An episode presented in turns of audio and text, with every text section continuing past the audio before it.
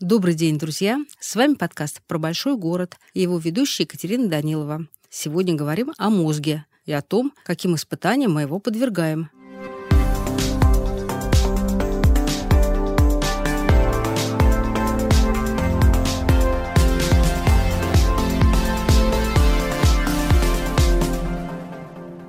Как часто мы, труженики больших столичных офисов, говорим «У меня разрывается голова, я уже ничего не соображаю, у меня пухнет мозг», что происходит с нашей головой и нашим мозгом в большом городе, и можем ли мы сами себе помочь. Об этом мы говорим с Алексеем Даниловым. Он доктор медицинских наук, профессор, заведующий кафедрой нервных болезней Сеченского университета и директор Института междисциплинарной медицины и руководитель проекта «Экология мозга».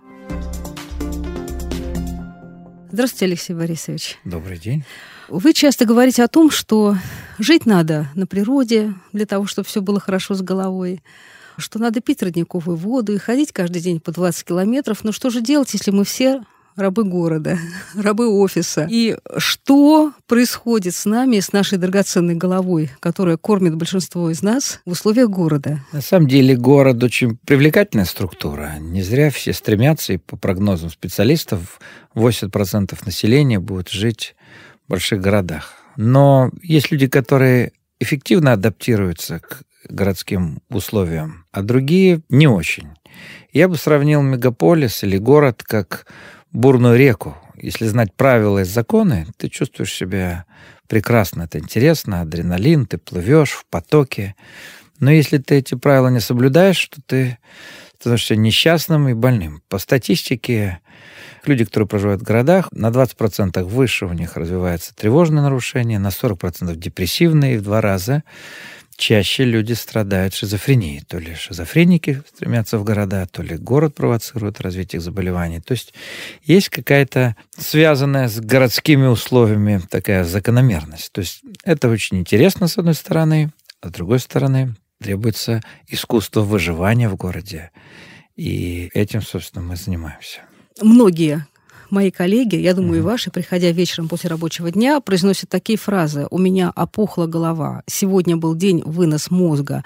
У меня деревянная голова. Вообще, что с нами происходит за эти 9 часов работы в офисе? И можем ли мы эту работу в офисе называть на самом деле умственной, интеллектуальной работой? Что это такое с нами там происходит?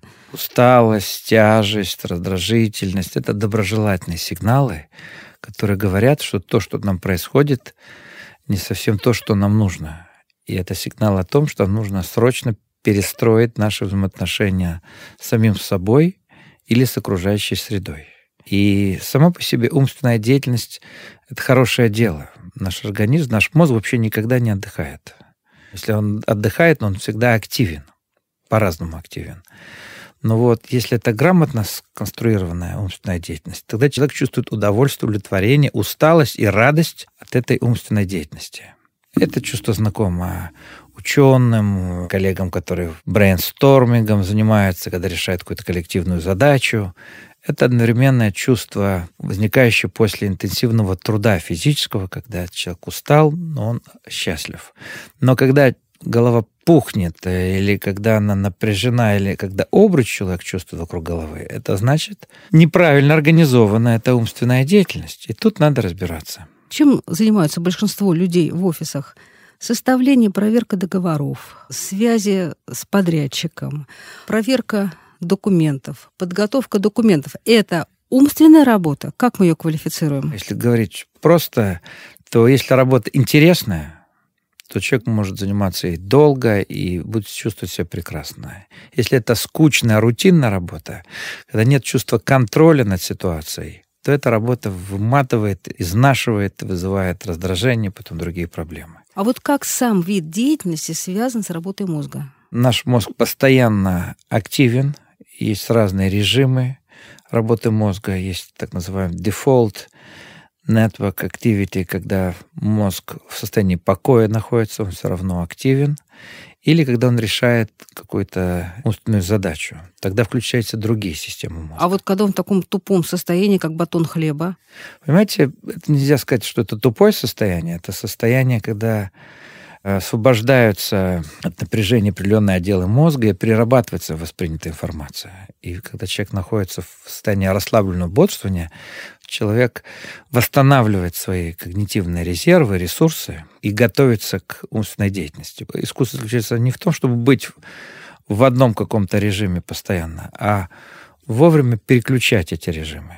То есть, если вы отдыхаете, надо отдыхать, а если вы работаете, надо концентрироваться, фокусироваться. В этом как раз и проблема людей, которые отпухнет голова. Потому что если правильно организована умственная деятельность, человек, когда садится за стол, отключает мобильный, ставит табличку на дверь, чтобы никто не входил, все убирает со стола, оставляет только карандаш или лист бумаги и сфокусируется на решении конкретной одной задачи. Тогда он успешно решит эту задачу и будет чувствовать себя прекрасно. После решения задачи он получит заслуженные эндорфины, дофамины, гормон удовольствия, и через некоторое время готов будет приступить к другой. Он садится за стол, ему постоянно приходит смс, он реагирует на это смс, или кто-то стучится в дверь, или кто-то звонит, и он реагирует на эти вот звонки, то это кошмар для мозга, он очень устает, напрягается, чтобы вернуться после телефонного звонка или отвлечения на смс, но опять 20 минут времени. Представляете себе? 20? 20 минут, чтобы опять войти в исходное состояние. Это очень изнашивает нервную систему. И сегодня многие работают в таком вот режиме, в такого информационного давления. Вот мы говорили о видах деятельности. Какие виды деятельности более полезны для мозга? Я уже догадываюсь, что вы да. скажете, что физическая работа да. э, где-нибудь на природе, а в ситуации города? В городе есть много видов деятельности, приятных для мозга, и это ресурсы как раз для сохранения и укрепления здоровья. Мозг любит разнообразие, разные виды деятельности. Это пассивное расслабление, когда человек входит в медитацию, или фокусировка на, на решении какой-то конкретной задачи. Прекрасно для мозга приобщение к культуре и искусству, созерцание определенных пейзажей, картин. В городе есть красивые архитектурные ансамбли, музеи. Это вызывает ощущение удовольствия в нашем мозге. Недавно к нам приезжал в Москву проправнук Дмитрия Ивановича Менделеева. И он говорит, я ни за что не поменяю это чувство, когда вот разрозненные факты вдруг складываются в какую-то логическую связь. Это что-то потрясающее, ради этого ученые готовы там терпеть и годами искать, копать, собирать, анализировать. То, ради чего мы заставляем себя концентрироваться, работать и чего-то достигать. А, то есть ориентируемся на ощущение удовольствия все-таки. Совершенно верно, с одной стороны. С другой стороны, мы получаем сегодня дешевый дофамин, называемый синдром незаслуженного богатства. Вот Это эти как? вот э, информационные стимулы, которые мы получаем, вот эти смс, новости, которые приходят, они доставляют нам небольшое удовольствие. Вот кто-то написал что-то, прислал картинку, но это удовольствие без усилий. Понимаете, когда мы что-то получаем без усилий, со временем перестраивается наша работа мозга таким образом, что возникает потребность еще и еще получить. Подсаживается. Подсаживается на это. А, про удовольствие и про неудовольствие. Все мы говорим, что мы живем в состоянии постоянного стресса. Он наступает с первой минуты, как мы делаем шаг иногда э, из собственной квартиры, а иногда и даже раньше. Стресс – это для мозга плохо или хорошо? Это же взбадривает, это держит в тонусе. Мы даже знаем, что были исследования, например, врачей, которые исследовали блокадников, и они сказали, что именно по этой причине, что был постоянный стресс для организма, некоторые блокадники жили дольше и были здоровее. Мне нравится фраза Шекспира, который говорил, нет ничего хорошего или плохого, все дело, как мы это интерпретируем. И стресс, опять же, по мнению Ганса Силье, который изучал это явление, это соль и перец нашей жизни. Без стресса жизнь была бы пресной, неинтересной и скучной. Но если мы пересолим или переперчим, тогда возникают проблемы. И на самом деле искусство заключается не в том, чтобы избегать стресса, а научиться преодолевать его. Если мы узнаем механизмы стресса, сумеем подготовиться к нему, то мы сможем получать удовольствие, да как получают удовольствие бадарочники, которые на рафтинге проходят через бурную реку, причем сами находят четвертый уровень сложности, потом пятый, и спускаются по этой реке, но не знают, как э, обращаться с веслами. Это же касается жизни в городе или вообще жизненных ситуаций. То есть это должно быть такое состязание немножко с самим собой, да? Совершенно верно. Жизнь — это игра, и когда мы живем, понимая это, когда мы улыбаемся в нужный момент, смеемся над собой, над обстоятельствами, это защитный механизм, который помогает нам успешно справляться с стрессом. Когда мы слишком все серьезно принимаем еще на свой счет, тогда возникает проблема требования к сотруднику, способность работать в ситуации многозадачности, для нашего мозга это хорошо или плохо? Это зависит от э, темперамента человека, уклада. Есть люди, которым трудно сосредоточиться на определенной деятельности. А есть люди, которые им нужно постоянно переключаться. Чуть-чуть позаниматься этим, потом другим, потом возвращаться к этому. Это психотип определенный а другим легче сосредоточиться в чем-то одном, и тут они могут до прорывов дойти больших. Поэтому тут задача прислушаться, понять свои особенности, темперамент и как-то найти тот род деятельности, который подходит именно вам.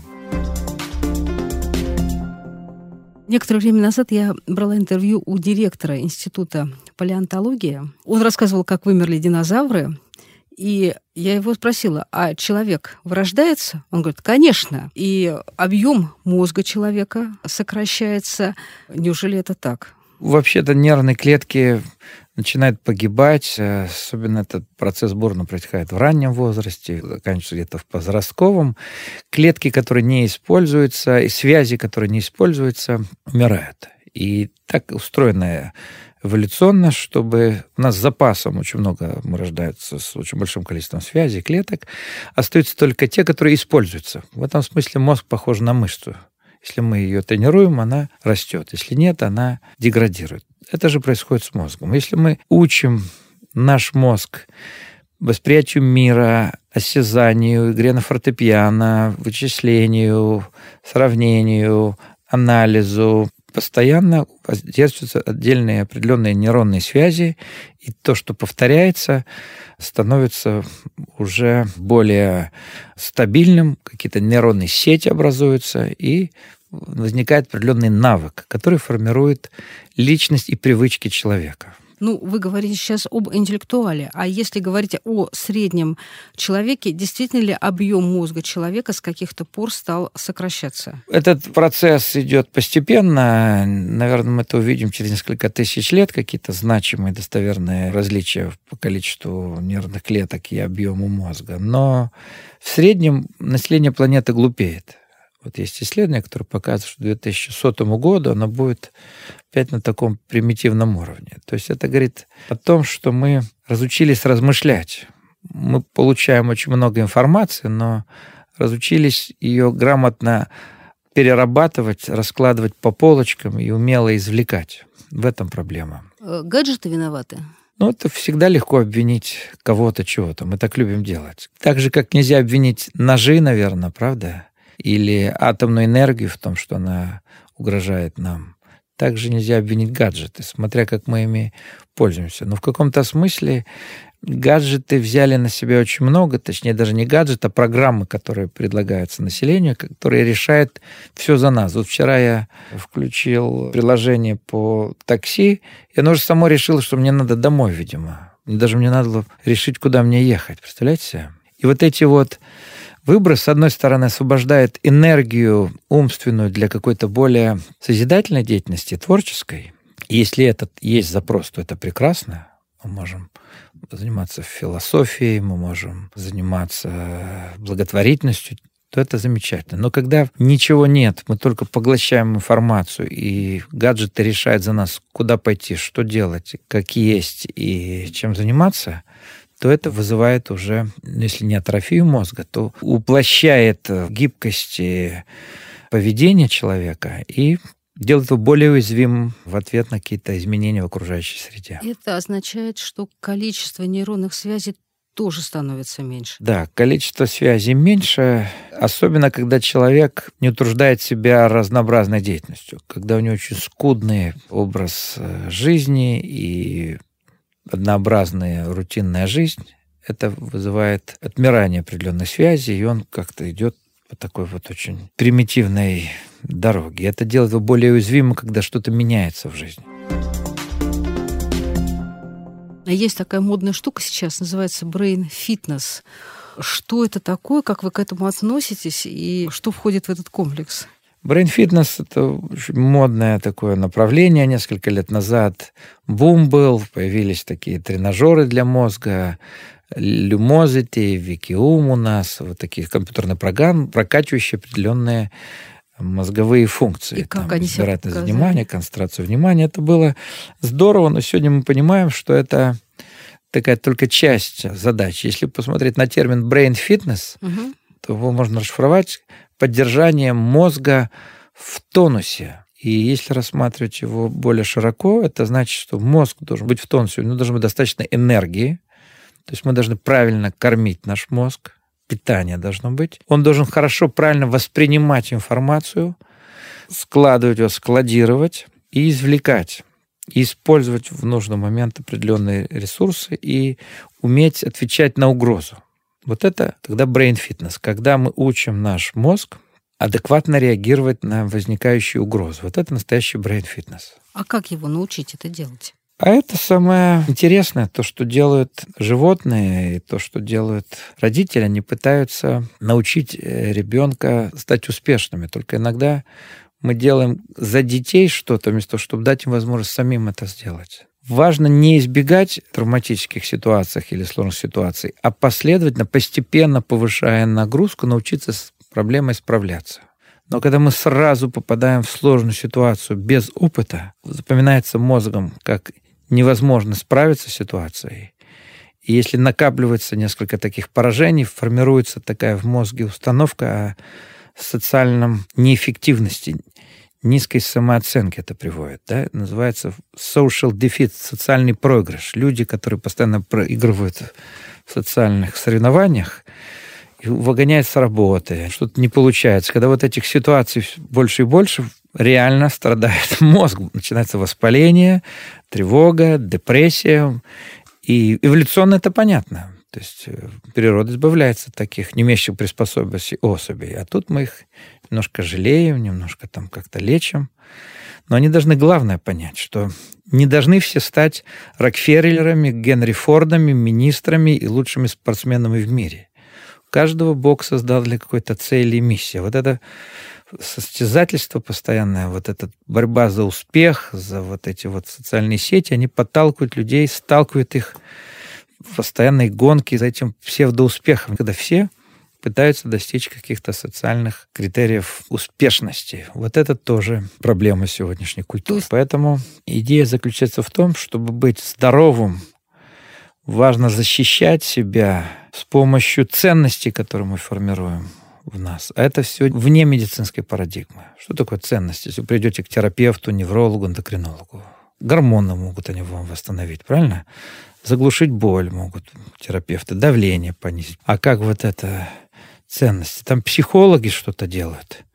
И некоторых получается, некоторых нет. И сейчас огромная появилась волна всяких коучеров. Вот они поняли, смекнули. И сейчас масса всяких этих классов, курсов, чтобы чему-то научиться. Я просто думаю, есть ли хоть один человек, которого вылечили здравые духовные ценности? Когда человек принимает мир таким, как он есть, и старается изменить его в лучшую сторону, но при этом не перфекционирует, не старается быть ригидным в отношении к миру, это защитный механизм. И они формируются, когда мы сталкиваемся с разными обстоятельствами жизни, и у нас есть какой-то стержень внутренний когда мы что-то делаем или не делаем, для чего и так далее. Тогда или можно и погибнуть, и служить чему-то. И в этом смысле эти ценности стали размыты. Если мы говорим о вот этой силе сопротивления, собственно говоря, это оно в основе вот этих технологий биоуправления человеком, да?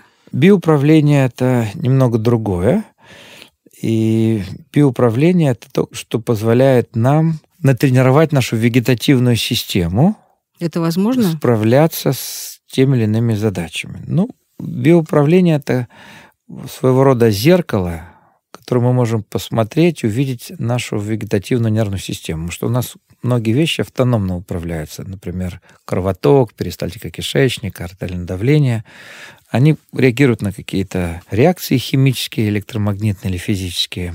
Но мы можем также ими управлять. Дыхание мы можем управлять, верно? Мы также можем научиться управлять артериальным давлением. И даже мы можем ощущать ультразвук. Мы можем научить наш мозг. Но это нужна практика. И вот технологии адаптивного управления в нашей стране, этим занимался Марк Борис Штарк, позволяет нам увидеть, например, вашу вариабельность сердечного ритма или ваш мозговой ЭЭГ. Например, вы в альфа-ритме находитесь или в тета-ритме. И когда вам говорят, пожалуйста, расслабьтесь, да, или снизьте артериальное давление на 30 миллиметров, вы сможете это сделать? Я думаю, что сможете, если вы увидите это на экране.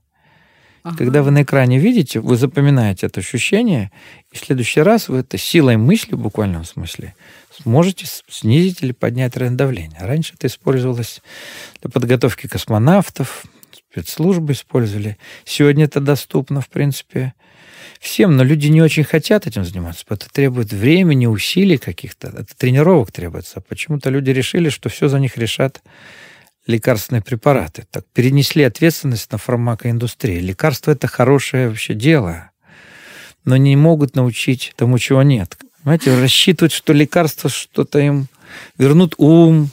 Но если он был, то можно что-то вернуть. Но если каких-то навыков не было, нужно заниматься эти навыки нарабатывать.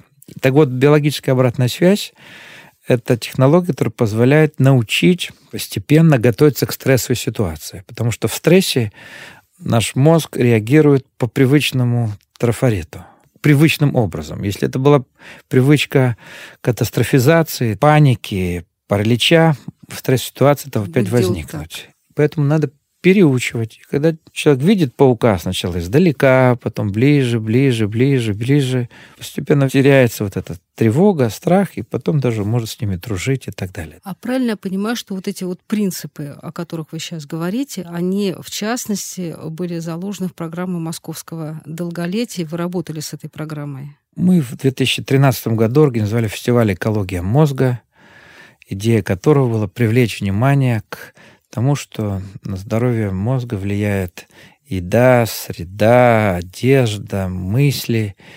И проводили ее в парке Сокольники, и люди, чтобы попасть на эту программу, должны были пешком пройти от метро хотя бы к этому залу один километр, и проходили через парк, там были танцы у нас, спортивные состязания, и Эту идею подхватило московское правительство, и сейчас московское долголетие использует эти программы во всех парках города. Но, к сожалению, не так много людей принимают в ней участие. Вот видите, тоже такая странная вещь. Бесплатно для пожилых людей. Представляете, там, я знаю, инструкторы прекрасные там работают.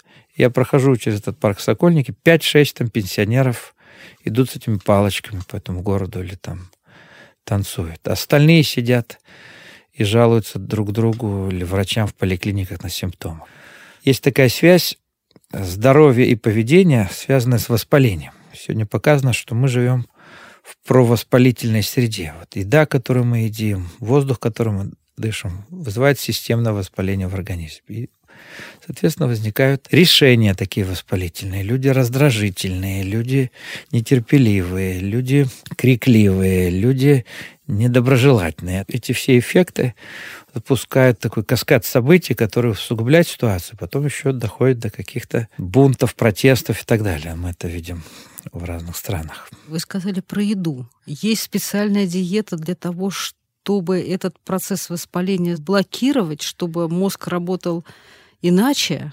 в заваленных магазинах продуктами, где написано, что эко или здоровое, вот псевдо здоровых продуктов. Слишком большой выбор, а по-настоящему здоровых продуктов не так много, их надо где-то искать. еда, которая нас окружает, по сути, провоспалительная. Чтобы найти здоровую еду, надо куда-то выезжать, искать, и она стоит дороже, чем то, что у нас есть на прилавках. Страшно спрашивать про фастфуд. Если мы посмотрим итальянские рынки или там азиатские рынки в 30-х годах, это было просто еда, приготовленная быстрым способом, но она была качественной. Сегодня, когда мы говорим о фастфуд, подразумеваем ультрапереработанную пищу, где эти трансжиры, где определенный состав соотношения сахара, соли и жиров, который вызывает желание есть, дает удовольствие, но не дает чувство насыщения. И люди едят это и не могут остановиться.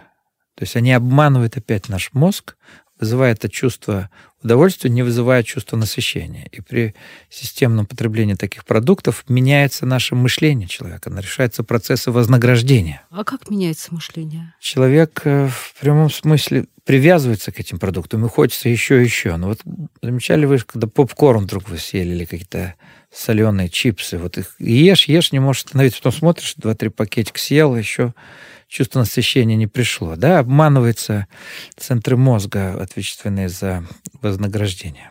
А веганская диета тоже нас обманывает?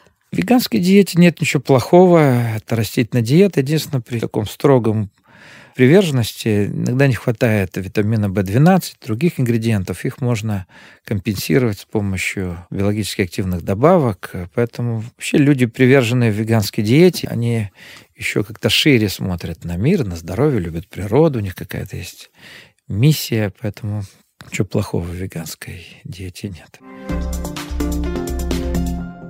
Трудно поменять ценности у людей, которые, во-первых, взрослые, во-вторых, страшно зависят именно от э, социальных сетей и того, что у них в телефоне. Да. Победима ли эта задача? Придуманы ли протезы для мозга? Думают постоянно над этим. И для мозга в Америке такой исследователь есть Бергер, первооткрывателя электроэнцефалограммы, разработчика Бергер, он придумал такие чипы, которые записывают информацию и потом передают ее в гиппокамп. Если гиппокамп — это часть мозга, ответственная mm-hmm. за память, это пока на мышах, но со временем рассчитывают улучшить память человека с помощью вот таких вот устройств.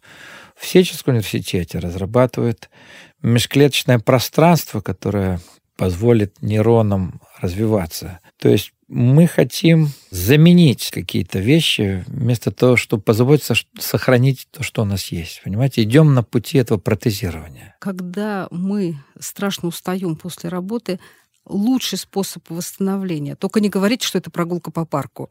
Не по парку, это любовь.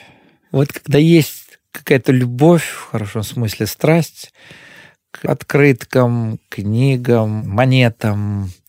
Это переключение внимания на что-то, что вызывает такой интерес очень большой. Парк это банально очень. На самом деле это мощнейшее средство воздействия вообще. Если действительно серьезный стресс, нет ничего более благоприятного, чем соединение с природой. Но сейчас, опять же, мы можем включить телевизор, там эти водопады уже, это, это мы пришли потихоньку его как-то делают искусственно всем. Домашние животные, владельцы всех собак, котов, знают, что более дружелюбный, чем их пес или кот в мире нет. Но, в общем, идея лучшего средства после умственного переутомления – это соединение с природой и любовь. Очень модное сейчас слово есть – осознанность как вы, как специалист к нему относитесь? Это все-таки мода маркетинга или какая-то палочка-вручалочка для нас? Идея осознанности — это жизнь в моменте, здесь и сейчас, когда мы фокусируемся на нашей деятельности. Но это стало проблемой для современного человека, потому что современный человек постоянно в социальном джетлаге. На работе думает, что он будет делать, когда придет домой. Когда приходит домой, думает, что завтра на работе. Это плохо, потому что это нарушает фокус внимания, и ни то, ни другое не получается как должно. Поэтому сейчас стали эти практики вводить в успешных корпорациях, медитация. На Востоке это давно знали, одним из способов достижения этой осознанности были практики медитации. И наука взялась за это. И сейчас еще в 80-х годах началось. И показали, что вот эти практики осознанности, mindfulness по-английски называется, помогают снижать уровень стресса, улучшает работу иммунной системы, оказывает противодиабетическое действие, противоонкологическое действие, улучшает работу сердечно-сосудистой системы, предотвращает болезнь Альцгеймера. То есть очень много пользы. Единственная проблема, что это бесплатно и не технологично. И нашим соотечественникам, не только нашим, кажется, что если так просто, бесплатно, не технологично, это не может быть серьезным инструментом для работы. Мы хотим что-то тригонометрическое, какое-то ядерное 7-тесловый какой-то компьютер, чтобы это еще дорого стоило. Вот так вот это гарантия. Полечит, это мы рассчитываем, что какая-то будет помощь толка. Когда просто подозрительно не доверяем этому. Какие тревожные звоночки должны нас предупредить, что ой, что-то с головой у нас неладно. Такие ощущения, как раздражение, досада, обида, гнев говорят на самом деле о том, что нам надо присмотреться, что их вызывает. Прежде чем отвечать, не рефлекторно отвечать сразу, а взять паузу, угу. поразмышлять, с чем это может быть связано. И что-то поменять в отношении себя или в отношениях с другими людьми. Какое выражение вы используете, когда вы чувствуете, что вот у вас сейчас закипит голова? Повернется ли Земля, будет ли вертеться в другую сторону? Если ответ нет, я делаю вдох, затем глубокий выдох и продолжаю жить. Друзья, с вами был подкаст про большой город. И говорили мы о нашем мозге. Слушайте наш подкаст на всех ресурсах, на которых вы слушаете свои любимые подкасты. До свидания.